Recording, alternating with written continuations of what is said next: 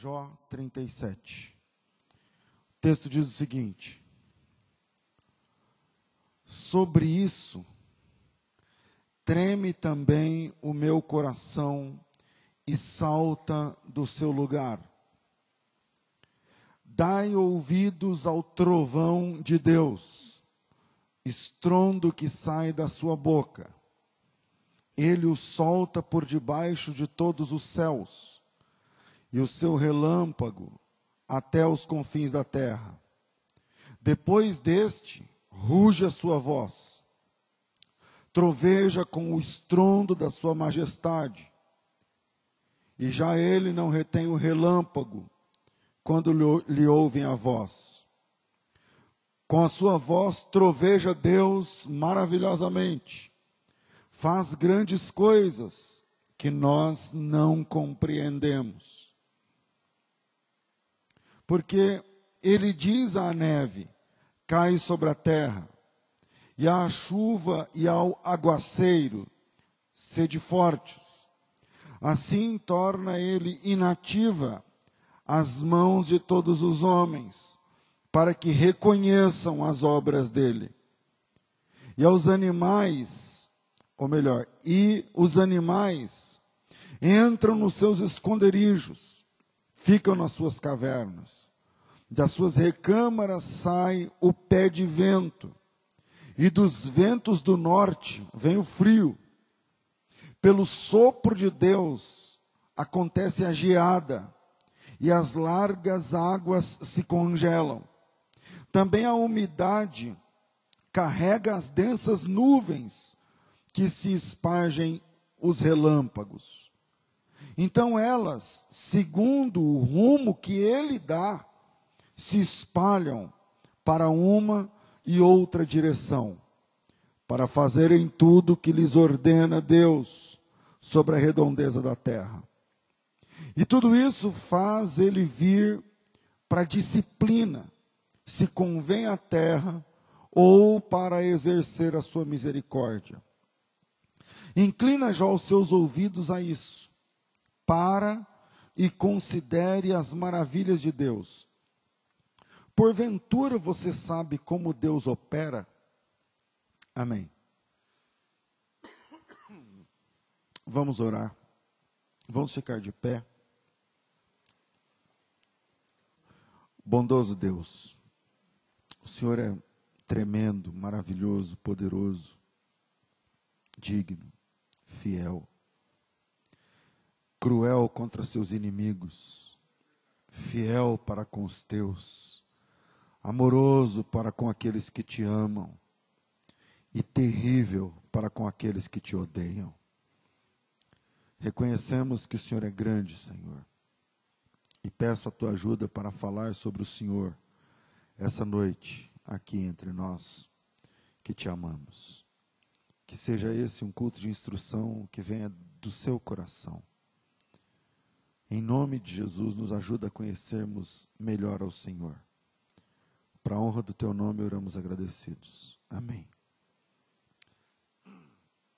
Podem sentar. O último versículo, propositadamente, eu li só a metade dele. Por acaso você sabe como Deus opera? Outra versão. Sabes tu como Deus opera? Como Deus trabalha? O que é que ele faz? Uma rápida introdução sobre teologia. Não é o, assunto. Ou talvez seja, né? enfim falamos sobre Deus. Mas eu queria falar sobre teologia pura, não teologia com, uh, sabe, evangélica ou, ou teologia arminiana ou calvinista, não, não.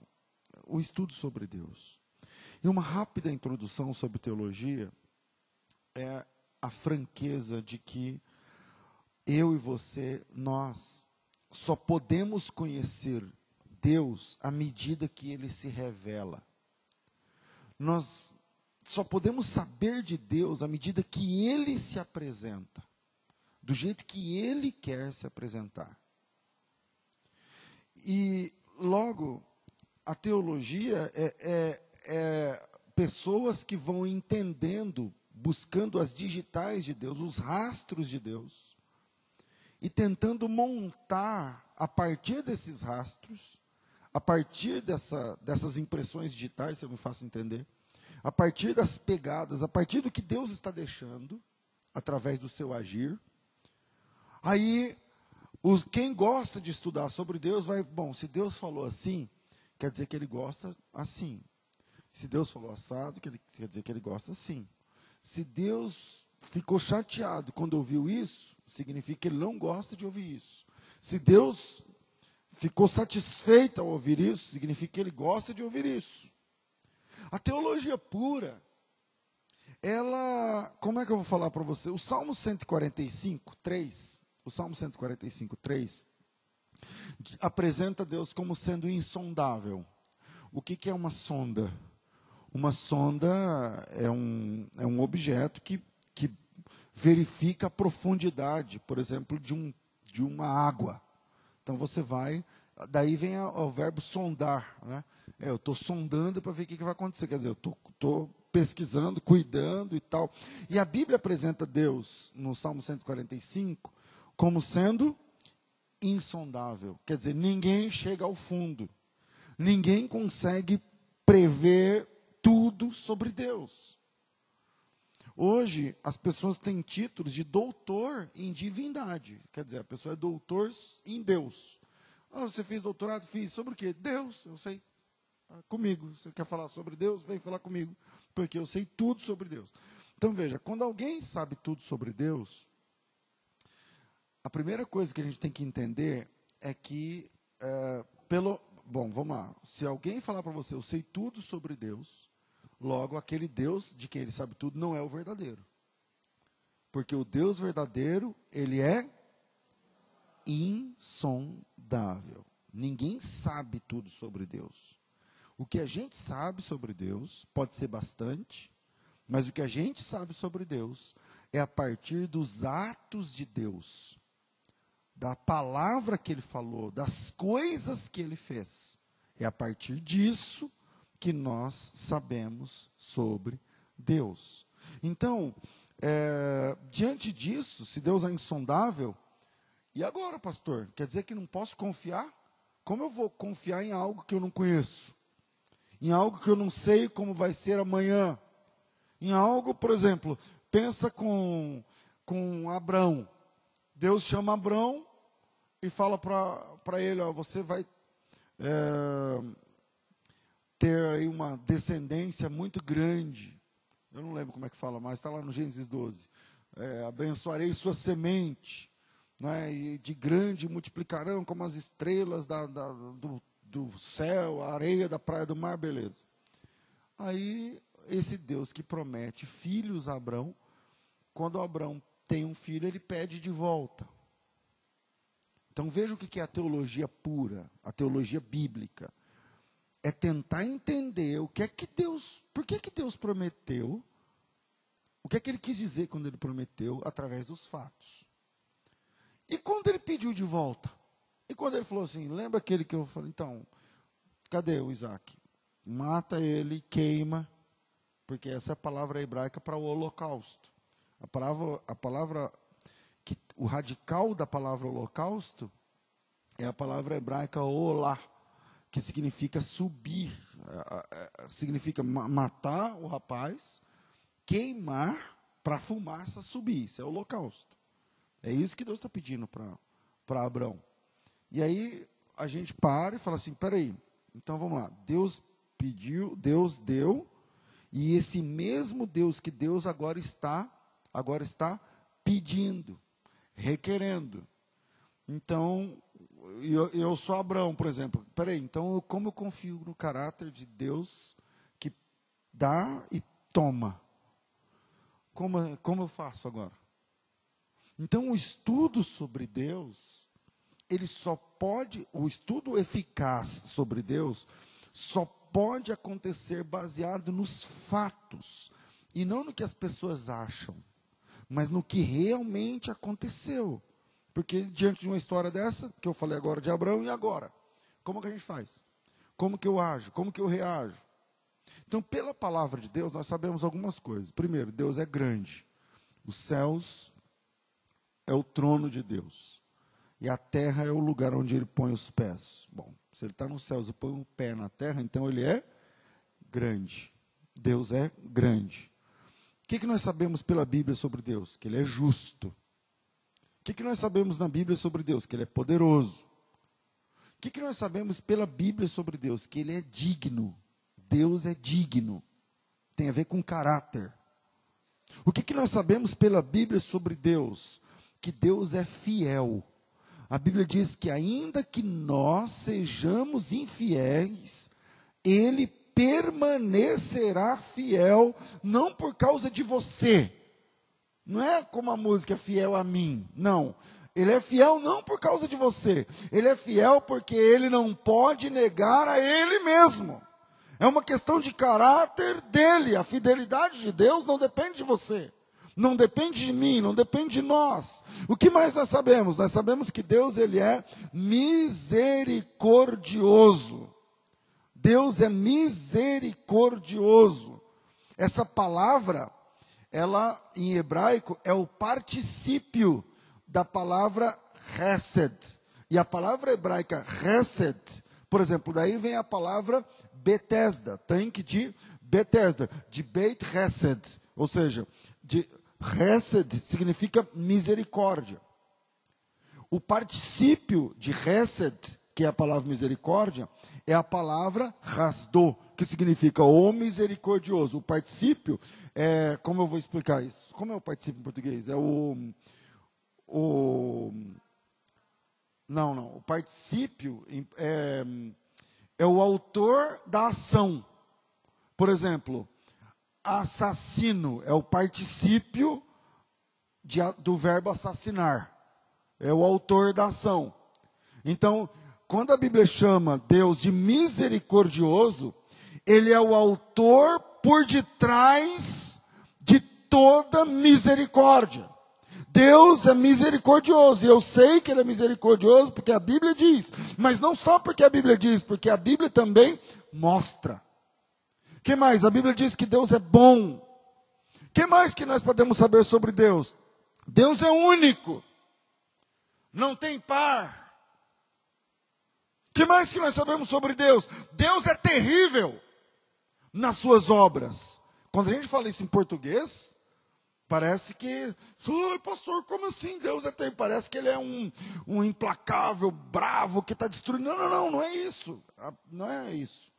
Quando a Bíblia fala terrível, eu estou dizendo maravilhoso, poderoso, tanto para fazer o bem quanto para destruir. Deus é terrível. Uma vez eu estava orando, não sei se foi a Vanessa que falou para mim, você falou Deus terrível, como? Não foi, não, se, não foi não, né? Foi algum irmão que falou para mim, você estava, eu nem estava pregando, nem falei sobre isso no púlpito, mas eu, sei lá, orando, Senhor, o Senhor é terrível, glórias ao teu nome e tal. Aí a pessoa falou assim: Ué, mas o senhor falou que Deus é terrível. Eu falei: peraí, mas então, Deus é bom, sim ou não? Mas ele também, dele também vem a calamidade. Que, que diz Isaías 45, 7? Eu faço o bem e crio hã? o mal. Falando em português, tem mal com L e mal com U. O mal com U tem a ver com caráter. Ele é mau. O mal com L tem a ver com doença. Ele está mal.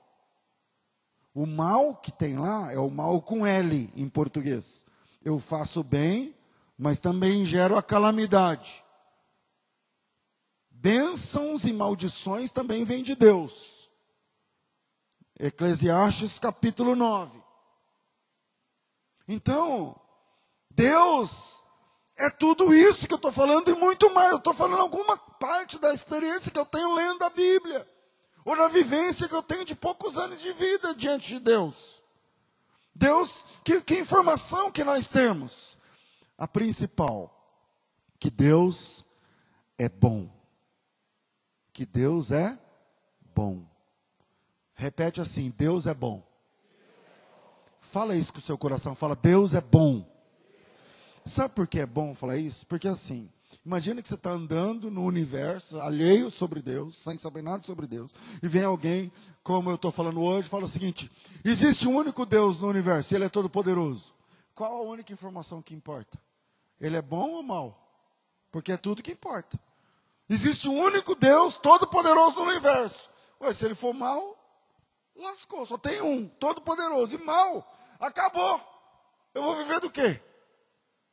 Mas presta atenção: existe um único Deus todo-poderoso no universo. E esse Deus é bom. Glória a Deus. É isso que nós aprendemos lendo as Escrituras. E no livro de Jó,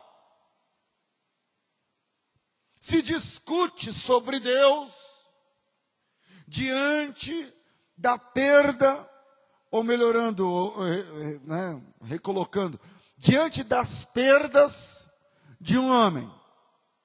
Jó é um homem bom, perdendo tudo, sem motivo aparente, e os debates que acontecem acerca dessas perdas. Né? Por que eu perdi? Por que eu sofri? Por que aconteceu? Como assim? Como que eu faço? O capítulo primeiro, apresentação de Jó e logo na sequência as perdas. O testemunho de Deus sobre Jó e as perdas. O capítulo 2, a reação pessoal de Jó e da esposa de Jó. O capítulo 3 começam as perguntas. E logo na sequência vem os amigos de Jó de longe e começam a teologar a respeito do porquê, porquê isso, porquê aquilo, mas aquilo é da cabeça deles. Zofar, Bildade, ele faz aqueles caras. Algumas coisas que eles falam têm testemunho do resto das escrituras, outras coisas que eles falam são eles falando ali. Eles falando ali, divagando a respeito da perda, a respeito da dor, a respeito da dificuldade. Isso é o livro de Jó. Homens discutindo sobre Deus diante da perda de um homem ou das perdas de um homem justo. E lá pelas tantas, no capítulo 37, eu acho que quem está falando no 37 é Eliú, deixa eu ver. É. E lá no capítulo 37, um desses amigos de Jó, ele fala uma verdade muito interessante. Ele fala o seguinte: a gente sabe tudo sobre Deus, a gente sabe como Deus opera, a gente não sabe o caminho do vento que a gente sente, a gente não sabe como é feito o vento. A gente sabe que quando vem do norte vem frio. Esse é o, é o testemunho deles lá na, no Oriente Médio. É, é, essa é a percepção. Para nós, quando vem do sul, é que é frio. Mas porque a gente está em outro hemisfério, é só, é só inverter os polos. E aí, a gente não sabe o caminho das nuvens. A gente não sabe. Então, Jó, você sabe como Deus trabalha? Que é o capítulo 37, versículo 15. Por acaso você sabe como Deus opera? Por acaso você sabe como Deus trabalha? Você sabe como que se forma os ossos na barriga da que está grávida? Por acaso, agora, se a gente não sabe tudo sobre Deus, podemos saber tudo sobre o que Deus faz? Não. Então, vou deixar. Eu acho que eu vou ficar em dois pontos por causa da complexidade do assunto. Primeiro, a Bíblia tem a finalidade de nos transformar em servos de Deus e não em doutores em Deus. A Bíblia nos transforma em servos de Deus e não em doutores em Deus ou a respeito de Deus. Primeira coisa que a gente tem que saber é que a Bíblia não foi feita, não foi escrita para provar a existência de Deus. Isso é o primeiro, é elementar. Deus na Bíblia não está preocupado em é, provar quem é ele, de onde ele vem. Quando você abre a Bíblia em Gênesis capítulo 1, não está escrito assim, ó, oi pessoal, eu sou Deus, tá bom? Eu sou de tal lugar, assim, assim, assim, está aqui meu documento, está aqui as provas. É assim que está escrito? Não. quando você abre a Bíblia em Gênesis capítulo 1, está escrito que no princípio Deus está criando o céu e a terra já e não está perguntando nada a ninguém. E não está preocupado se você crê, se você não crê, se você duvida, se você tem uma outra versão, se você tem uma outra visão do Big Bang, que não sei o que lá. Não. No começo, no princípio, Deus criou céus e terra. E a criação foi assim, aí ele conta como foi. Primeira coisa que a gente tem que entender sobre isso é que a Bíblia não fala da origem de Deus. Porque essa é a essa não é a finalidade da Bíblia. A Bíblia não é um livro para debates. Ah, eu vou ler porque eu vou ter que debater sobre isso, isso, isso, aquilo. A Bíblia é o livro dos feitos de Deus. As obras gloriosas, terríveis ou maravilhosas que Deus faz, que Deus fez. E essas obras nos deixam pistas. E são essas pistas que nós estudamos. São essas pistas. Né? Quando ele falou, quando ele criou Adão e ele deu uma ordem para Adão, falou: opa, tem uma ordem aí. Se Deus mandou fazer assim, assim, assim, significa que essa é a vontade dele. Então, temos aqui alguma coisa sobre a vontade de Deus. Deixa eu anotar. O que, que é teologia sistemática? É quando você busca todas essas pistas em todos os livros da Bíblia e você organiza por assunto. É só isso. É só isso. Aqui falou de, aqui falou de amor. Aí lá em Apocalipse também fala de amor. Então, ao invés de eu ficar estudando de Gênesis até Apocalipse, eu pego o tema amor e vou vendo em cada texto o que, que a Bíblia diz a respeito. Aí é, nada mais é, é, do que a teologia sistemática. E a Bíblia é o livro onde essas pistas, esses atos, esses fatos, esses acontecimentos a respeito de Deus, vai nos deixando migalhas vai nos deixando pistas a respeito de quem é Deus. Logo, nós conhecemos Deus, sabemos sobre Deus, meio que de trás para frente. Não é da origem até aqui, não. É daqui Conforme a gente vai percebendo, sentindo, recebendo, vendo, testemunhando, percebendo nas Escrituras, aí nós vamos voltando, voltando, voltando, e quando a gente chega lá, a gente está de joelhos dizendo: Louvado seja o teu nome. É essa a ideia básica. Por exemplo, é, abra sua Bíblia, por gentileza, no livro dos Atos, capítulo 17. Atos dos Apóstolos, capítulo 17, versículo 24. Atos dos Apóstolos. Não fica sem ler. Abra a Bíblia aí. Está sem Bíblia, senta do lado de alguém crente aí que tem Bíblia e vamos lá. Atos 17, versículo 24. O discurso clássico de Paulo no Areópago em Atenas. Ele diz o seguinte: O Deus que fez o mundo e tudo o que nele existe, Sendo ele Senhor do céu e da terra, vem comigo. Deus fez o mundo, uma obra. Uma obra. Ele não está se apresentando. É um relato, ele fez. Só que essa questão dele ter feito nos gera pistas de quem é Deus. Fez o mundo, tudo que nele existe. Sendo ele Senhor do céu e da terra, não habita em santuários feitos por mãos humanas. Opa, temos outra pista que Deus não gosta de prédios. Aí segue. Ele também não é servido por mãos humanas, como se precisasse de alguma coisa. Temos outra pista aqui, opa, não é uma estátua que precisa dos homens para apoiar. Esse não é o Deus verdadeiro. Segue. Pois ele mesmo é quem a todos dá vida, respiração e tudo mais. E de um só fez a raça humana para habitar sobre a face da terra, havendo fixado tempos previamente estabelecidos e os limites da sua habitação. Se liga no 27. Por que, que ele fez isso? Ele criou o mundo, ele criou o homem, ele criou as estações. Vamos tentar entender isso. O poder e a influência do sol na criação, o poder e a influência da lua na criação, o ciclo de um ano, o fala-se de ciclo de 33 dias, fala-se de ciclo de 33 anos, fala-se de ciclo de 365 dias e um quarto, fala-se de ciclos. Ele criou ciclos, e nesses ciclos você reconhece quatro estações que se repetem. Nesses ciclos é para saber que no mês de janeiro sempre chove. Está acontecendo de novo, agora está lá em Minas Gerais, 50 e pouco, 55, 56 pessoas mortas, mas no janeiro do ano passado também teve, e no do ano retrasado também teve, e no ano que vem também vai ter.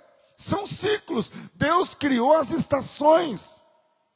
Então, o que o apóstolo Paulo está dizendo é o seguinte: Deus não criou apenas o mundo, Deus não criou apenas o homem e colocou no mundo, Ele criou o sistema sobre o qual o homem é regido, os poderes do mundo sobre o homem. E agora o 27. Por que, que ele fez isso?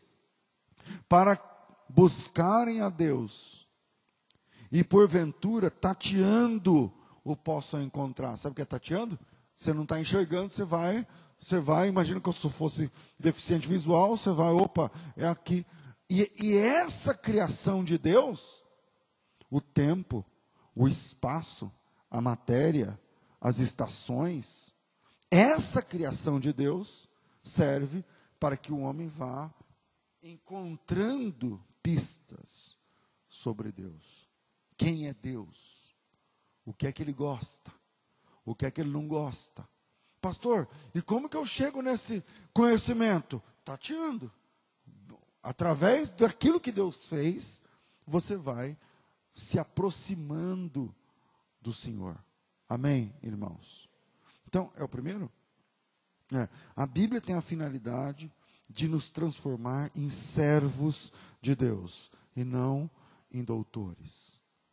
E aí, quando a gente a, lê a Bíblia para pensar em virar só mestre, só doutor e não discípulo, e a gente para de ficar tateando a respeito daquilo que Deus está falando, para entendermos quem Ele é, e passamos a ter uma visão é, cheia de.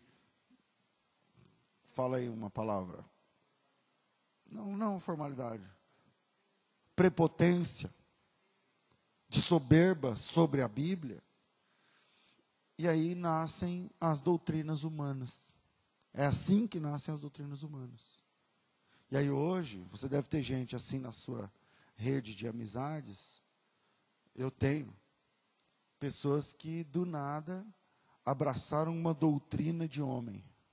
E agora tudo que eles falam é apenas doutrina de homem. Só. Tem gente que só fala de calvinismo, que é uma doutrina, uma visão humana sobre Deus. Tem gente que só fala de arminianismo. Tem gente que só fala de judaísmo. Tem gente que só fala de, vários ismos. De vários ismos. Por exemplo, a Bíblia diz que Deus endurece quem quer e quebranta quem quer. Pronto. Agora se divide em dois times: uma turma que defende que Deus quebranta e uma turma que defende que Deus endurece. Só que a Bíblia diz que Deus quebranta e endurece. E agora? Ele quebra quem ele quer e ele endurece quem ele quer. Ele quebrantou corações, ele endureceu corações. E aí surgem partidos. O partido que defende que ele sempre quebra e o partido que defende que ele sempre endurece. É engraçado quando a gente. Eu estou tentando dar um fio da meada aqui dentro da teologia. Por exemplo, vou tentar mostrar para vocês uma, uma volatilidade. Por exemplo, ele, ele salva Moisés bebê né? O Moisés estava colocado no, mar, no, no rio Jordão para ser morto. Deus salva Moisés bebê no Egito. Moisés cresce, então vira príncipe lá no Egito. Deus permite que, que Moisés saia do Egito. Ele, ele salva Moisés, depois tira Moisés do Egito. Depois de não sei quantos anos, ele chama Moisés e manda de volta para o Egito. Volta para o Egito. Aí o Moisés fica lá um ano, ele fala, agora sai do Egito. De novo. e traz as pessoas e, e, e, e resgata essas pessoas. Por exemplo, vamos, vamos pensar, por exemplo, em, em, Aí você fala, mas ele quer Moisés no Egito ou fora do Egito? Aí você fala, não, pastor, mas tem, um, tem todo um princípio por trás. Ó, cara, veja Pedro. Pedro conheceu Jesus numa pesca que não estava dando certo. Vem cá. Pedro está desistindo da pesca daquele dia estava lavando as redes. Pedro lavando as redes, deixando de pescar, Jesus chega e fala assim: pesca. Lança a rede, leva o barco para o mar alto e você vai pescar. Pode pescar. Quem mandou Pedro pescar? Jesus. A pesca terminou, ele falou assim: Você não vai mais ser pescador de peixe. Agora você vai ser pescador de homens. Ok, legal. Beleza. Isso é, isso é Lucas 5, clássico. Ok. Mas lá em Mateus 17, um ano depois disso, o pessoal não tem dinheiro para pagar o, o imposto. O que, que Jesus fala para Pedro? Pesca. Mas fala assim: peraí. Quando Jesus conheceu Pedro, a primeira coisa que ele fez, falou para Pedro, foi o, que, o quê? Pesca. Depois que o Pedro pescou, Jesus falou o que para ele? Para de pescar. Você não vai ser mais pescador. E agora que não tem dinheiro para pagar o imposto, o que, que Jesus está falando para Pedro? Pesca. E paga o imposto. Aí depois no Mateus capítulo, em Lucas capítulo, salvo engano, 10, 11, não lembro. Ele, a grande comissão. Ele fala assim: agora chega. Vocês vão de casa em casa e vocês vão, não é para levar espada, não é para levar dinheiro, esquece tudo e tal, tudo mais, beleza. Aí ele para tudo, vai de casa em casa e ele vai ser discípulo. Ok. Aí um dia Pedro negou Jesus, Jesus morreu, ressuscitou, tudo mais. E aí Pedro está lá no mar da Galiléia fazendo o quê? Tentando pescar. Não estava funcionando. E aí Jesus de lá da praia pergunta para Pedro: tem peixe? Aí o Pedro falou: não. Ele falou: então pesca. Não é? Lança a rede para o lado direito, pesca. Aí o Pedro pescou. Aí ah, o barco quase vira, não sei o que lá. Aí ele joga, leva tudo para a praia, senta no banco, no coisa, e fala ao Pedro: chega, agora você vai apacentar o meu rebanho. Aí você fala: peraí, Deus mandou pescar, Deus mandou parar de pescar, Deus mandou pescar, Deus mandou parar de pescar. Aí agora Deus mandou pescar. Aí no fim da pesca, Deus falou assim: tá bom, agora você me ama. Eu vi o que aconteceu, mas você, o que importa é o seguinte: você me ama. Aí, não, senhor, eu, eu, sabe que eu te amo. Então, agora você vai ser, você vai ser pastor. Você vai agora apacentar o rebanho. Apacenta os, o, o meu rebanho. Deus chama esse cara para ser pastor. O que que, se o Pedro tivesse aqui, aí você fala para ele, Pedro, e aí, como é esse lance? eu não sei se você já tinha pensado nisso.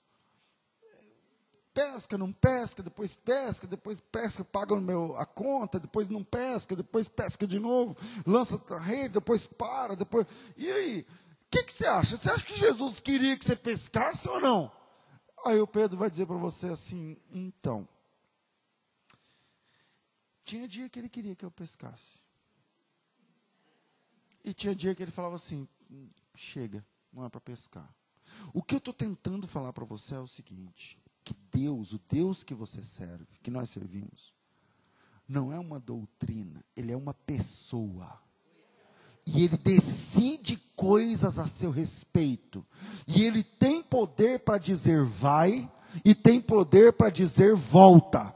E mesmo quando ele diz volta, ele tem poder e autoridade para dizer vai de novo. E se ele mandou você ir, ele também tem poder e autoridade para falar agora volta. E ele, se ele mandou você voltar, ele tem poder e autoridade para dizer vai de novo, volta de novo, vai de novo. Porque o que importa é que enquanto você vai, enquanto você volta, mesmo sem entender, Deus está traçando lições preciosas, profundas, que vão moldar você e transformar você numa pessoa mais parecida com Cristo. Esse é o ponto do Evangelho. Então, olha que existe uma lição para cada situação. Existe uma lição para cada situação. dias atrás, semana, sei lá, eu estava falando aqui sobre o Êxodo. Deus chama o pessoal, tira do, do, do, do Egito com poder, o show é pirotécnico, meu irmão. É coluna de fogo, é nuvem, é anjo matando os caras lá, o, os primogênitos e tudo mais, e mar abrindo e o pau quebrando, aí fecha o mar e tal, aí acabou. Fecha o mar, faz o culto, a Miriam dança, só o Senhor é Deus, sei o que lá, beleza, aí termina, aí ficam um olhando para a cara do outro. Aí fala, e aí? Eu falei, ah, acabou, e agora? Não, matou os inimigos. Beleza, e a gente vai almoçar o quê? Falei, não, então não tem, é, agora é isso aí. Agora é isso aí. Então, glória a Deus, só o Senhor é Deus, que maravilha, mas a gente vai comer o quê? Escuta com a tua alma essa mensagem, tá? Glória a Deus, o Senhor fez, mas nós vamos comer o que amanhã?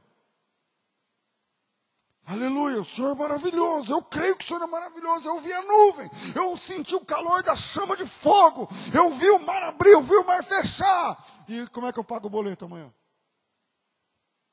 E, e, e agora? Aí, Êxodo, Êxodo 16, foi o texto que eu falei, né? Aí o pessoal falou, mas e agora como que nós vamos comer? Aí Deus fala para Moisés, não, fala, fala para eles que eu vou fazer chover pão. Aí os caras falaram, estava precisando mesmo, hein? O meu eu quero recheado. O meu eu quero doce, eu quero a rosca, eu quero o meu salgado com calabresa. Não, calabresa lá não pode, tudo bem. O meu eu quero assim, assim. Beleza, no outro dia, ao invés de pão, o que, que tem? maná. Sabe o que é o maná? Um, tipo um pó, um negócio miúdo assim, uma. Não é um pó, é uns negócios, tipo umas escamas assim e tal. E aí o pessoal fala, o que, que é isso? Que eu falei, é, é, a palavra maná em hebraico. Que é isso? Maná significa que é isso? E aí Deus falou assim, então, isso daí é o pão. Eu falei, mas caramba, como que eu faço? Não, você raspa isso aí, Imagina que tudo isso aqui você raspa, você junta, dá, sei lá, 20 gramas. Falei, o que, que eu faço? Falei, junta uns 2 quilos. E aí você leva para casa, mistura com sal, com azeite. Você não o doce? Põe açúcar. Você não o salgado? Põe o negócio. Põe o sal. Mistura, faz uma massa. Eu sei que isso daí vira pão. No fim, vai para o forno e dá para comer e, e alimenta. Funciona. E eu estava dizendo que Deus dá pão em forma de condições. Ele não dá o pão assadinho do jeito que você quer, mas ele te dá as condições que aquela situação vai fazer virar pão. Então Deus, nas situações, nos perdes e ganhos da vida, nos altos e baixos, Deus está ensinando, doutrinando aquelas pessoas.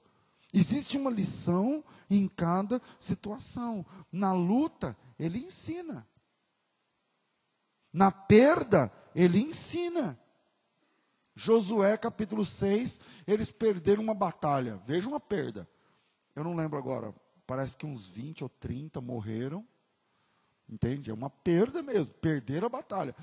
Ganharam de Jericó, venceram tripudiaram sobre Jericó e perderam de Ai. Jericó é uma cidade de 10 mil habitantes, fortificada. Lá em Jericó, quando você entra na cidade de Jericó, quem for um dia, está escrito bem-vindo a Jericó, a cidade mais antiga do mundo. Você está entendendo? Aí eles vencem Jericó e é como se fosse assim: os caras vencem, é, sei lá, Campinas e perdem para. Como é que chama a cidade do Neto aqui, do jogador? O Santo Antônio de Posse. É mais ou menos isso aí. Domina Campinas e perde para Santo Antônio de Posse. É mais ou menos essa, base aí. Vencem Jericó e saem correndo diante de uma vila. Perderam. Mas por que perderam? Porque Deus queria ensiná-los na perda. Aí tem o deserto. Deus queria prepará-los no deserto. O irmão está entendendo? A irmã está entendendo? Pastor, eu estou sofrendo assim, assim, assim, e eu não entendo por que, que eu estou passando por isso. Ué, Pedro também não entendia. Pesca, não pesca, pesca, não pesca, vai, não vai. Falou, meu, e aí? Então, a vida cristã não é muito de entender, é de servir, é de obedecer. Ele falou, vai, vai. Ele mandou parar, pare. Ele mandou continuar, continue. Ele mandou doar, doe, faça. Apenas continue, só vai, apenas siga. Ser um seguidor, Jesus disse: se vocês tomarem a cruz de vocês e me seguirem, ser seguidor significa apenas seguir. É, é, Abacuque capítulo 2, versículo 20: O Senhor está no seu trono, calem-se diante dele toda a terra. Essa é a Bíblia. Segundo, o Senhor que nós servimos é simplesmente o Alfa e o Ômega. O Senhor é simplesmente o Alfa e o Ômega. Eu vou falar Ômega e não Ômega, que é o certo, porque no Brasil eh, o, o grego não suporta proparoxítono. Não, nenhuma palavra grega começa com a primeira sílaba forte. Logo, não é, é ômega, mas ômega. Não é ágape, mas agape. Enfim. Mas como eu aprendi falando ômega, eu vou falar ômega mesmo. O Senhor que nós servimos é o Alfa e o Ômega. Eu vou ler uma dessas referências. Vou escolher aqui Apocalipse 21. Abra tua Bíblia em Apocalipse 21. Apocalipse capítulo 21. diz assim: Vi novo céu e nova terra. Aleluia. Pois o primeiro céu e a primeira terra passaram, o mar já não existe. Vi também a cidade santa, a nova Jerusalém que descia do céu, da parte de Deus, ataviada como uma noiva adornada para o seu esposo. Então ouvi uma grande voz vinda do trono, dizendo: Eis o tabernáculo de Deus com os homens. Deus habitará com eles. Eles serão povos de Deus. E o Deus e Deus mesmo estará com eles.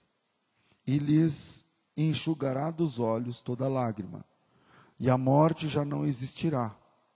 Já não haverá luto, nem pranto, nem dor, porque as primeiras coisas já passaram. E aquele que está sentado no trono disse: Eis que faço novas todas as coisas. E acrescentou: Escreve, porque essas palavras são fiéis e verdadeiras. Disse-me ainda: Tudo está feito. Eu sou o Alfa e o Ômega, o princípio e o fim. Eu, a quem tem sede, darei de graça da fonte da água da vida. O vencedor herdará estas coisas, e eu lhe serei Deus, e ele me será filho. Jesus Cristo é o início e o final. Jesus é o princípio e o fim. Ele é o Alfa e o Ômega. Em Apocalipse capítulo 21, por exemplo, se a gente pensar, pensa comigo o seguinte: quando Jesus perguntou quem estava assolando a vida daquele gadareno, em resposta o demônio disse: Legião. É só para uma questão de conta que eu queria fazer. Uma legião é uma palavra vinda do militarismo. É um, é um pelotão, é um destacamento de 6 mil soldados. Né? Falando isso, significa que podia estar naquele corpo 6 mil demônios. Tá certo? Pastor, qual que é o tamanho de um demônio? Qual que é o tamanho de um anjo? Como que se abriga no corpo de uma pessoa tantos demônios? Né? É do tamanho de uma bactéria? É do tamanho. Como é, que tamanho é isso? Como funciona? Nós estamos falando de mundo espiritual, não de matéria física. Na matéria física, dois corpos não ocupam o mesmo lugar no espaço. No mundo, no mundo físico, dois corpos não ocupam o mesmo lugar no espaço. Mas nós não estamos falando de matéria.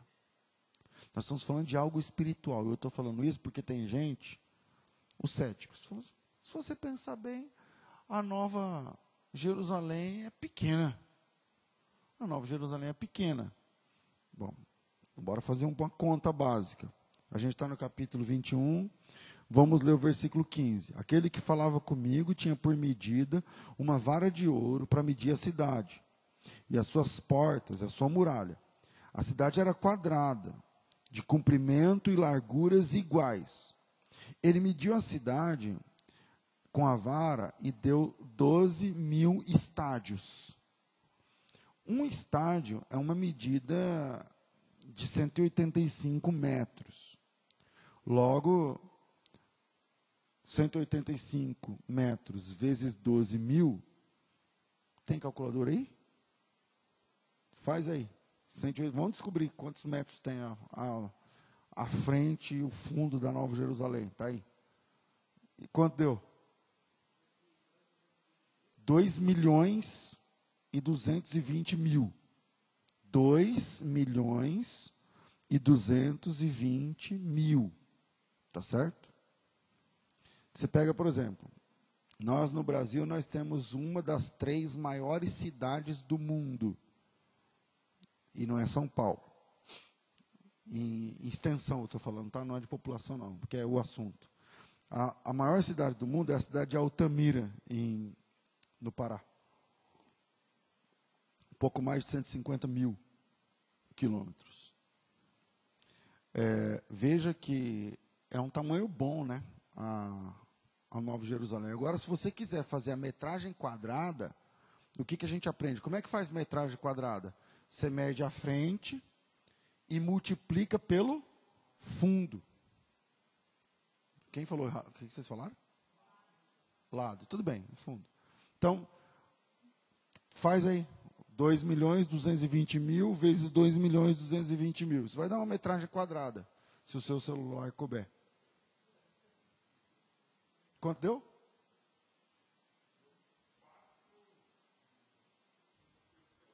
Como? Ah, deu uma. Então é erro. Deu erro. Arruma outra calculadora aí. Tem? Calcula. Tem? Não dá, né? Então veja. Eu só quero falar assim para vocês. Cabe, viu, irmãos? Cabe, não é pequeno não. Está funcionando. Deus está no controle. Ele é o Alfa, Ele é o Ômega. E a Nova Jerusalém cabe você e a Nova Jerusalém espera você. E esse texto da medida da, da cidade da, da, Nova Jerusalém está exatamente no texto onde ele está dizendo: calma, eu enxugo dos seus olhos toda lágrima, eu estou no controle, eu sei o começo, eu sei o fim, eu sou o princípio e o fim, eu sou o Alfa e sou o Ômega. Jesus é o início, Jesus é o final. Calma. Pastor, mas eu não entendo como o senhor fez essa conta e tal dos estados. Não, você não precisa entender. É só obedecer. Seja um seguidor. Siga. Esse é o problema. Parece que é difícil demais seguir. E aí a pessoa fala: não, ao invés de seguir, eu vou ficar tentando fazer as contas para poder entender. Então é muito simples. Ele é o princípio e o fim. Ele sabe o princípio, ele conhece o final. Ele é o Senhor da sua vida. E mesmo sabendo o princípio, mesmo sabendo o fim, mesmo conhecendo tudo a seu respeito, Ele te chamou. Ele te chamou. Ele te amou. Ele convidou você para ser um seguidor dele. Então, apenas siga. Pastor, mas é difícil. Eu concordo, às vezes é difícil. Por exemplo, ele mandou calar. Tem hora que tem que calar. A Bíblia diz: tem tempo que tem que calar. Ô liçãozinha difícil. Ô liçãozinha difícil. Famílias estão acabando porque um dos dois ou os dois não aprenderam essa lição. Que tem hora que tem que calar a boca. Que tem hora que tem que calar a boca. Filhos estão indo embora de casa porque não sabem calar a boca. Tem gente que já perdeu o emprego, está aqui me olhando com o olho desse tamanho. Pastor, como o senhor sabe? Não, eu não sei, eu só estou falando que Deus mandou aqui mesmo. Que perdeu o emprego, ou está perdendo, que perdeu o negócio, ou está perdendo, que perdeu a sociedade, ou está perdendo, porque não sabe calar a boca. Seguir a Cristo significa obedecer o que Ele manda. Ele mandou calar a boca, cala a boca. Cala a boca, pastor, mas é difícil. É, eu concordo. Às vezes Jesus pede umas coisas para nós que é difícil. Mas se ele mandou calar a boca, cala a boca, irmão, um pouco. Vai perder tudo, porque não fecha a boca. Ele mandou perdoar. Perdoa. Ele mandou perdoar, perdoa. Ai, pastor, é tão difícil. Peraí, quem te mandou perdoar é o Alfa e o Ômega não é uma doutrina humana, é aquele que sabe o começo e aquele que sabe o final. E se ele mandou perdoar agora, perdoa agora, porque quem mandou é o Alfa e o Ômega, é o princípio e o fim. E se ele mandou perdoar, é porque lá no final tem a ver com alguma coisa da, daquilo que ele está mandando agora. Ah, pastor, ele mandou ir, eu não fui, então vai. Então vai. Ah, ele mandou voltar, volta volta. Ah, ele mandou doar, então doe. Ele mandou fazer, faça. Ele mandou continuar, continue. Ele mandou. Essa, esse é o princípio básico da fé cristã. Pedro, pesca. Beleza? Vou, joga a rede, pesca. Pedro, não pesca. Tá bom, o senhor acabou de mandar eu pescar, agora não posso pescar, beleza. Vamos aí. Vamos aí.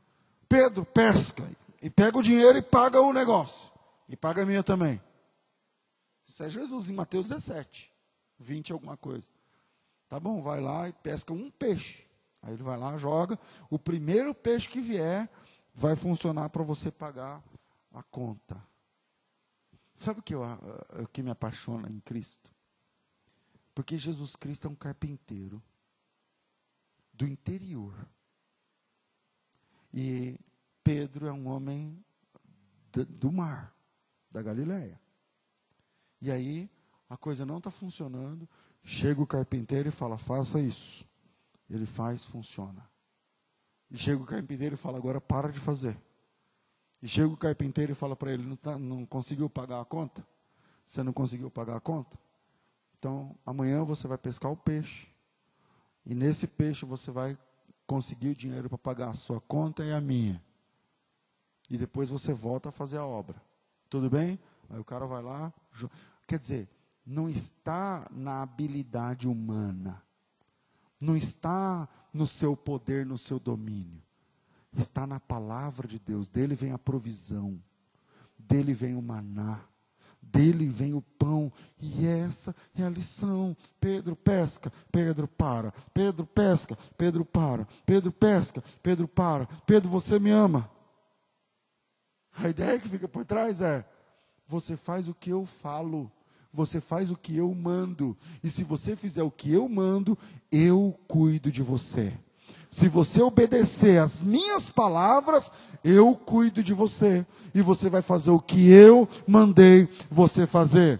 Ai, pastor, mas está difícil, tem hora que eu choro. Então limpa a lágrima e vai. E obedeça. Obedeça aquele que está falando, porque ele é o princípio e o fim. Ele é o alfa e o ômega. E ele tem domínio sobre a tua vida. Deus abençoe vocês em nome de Jesus.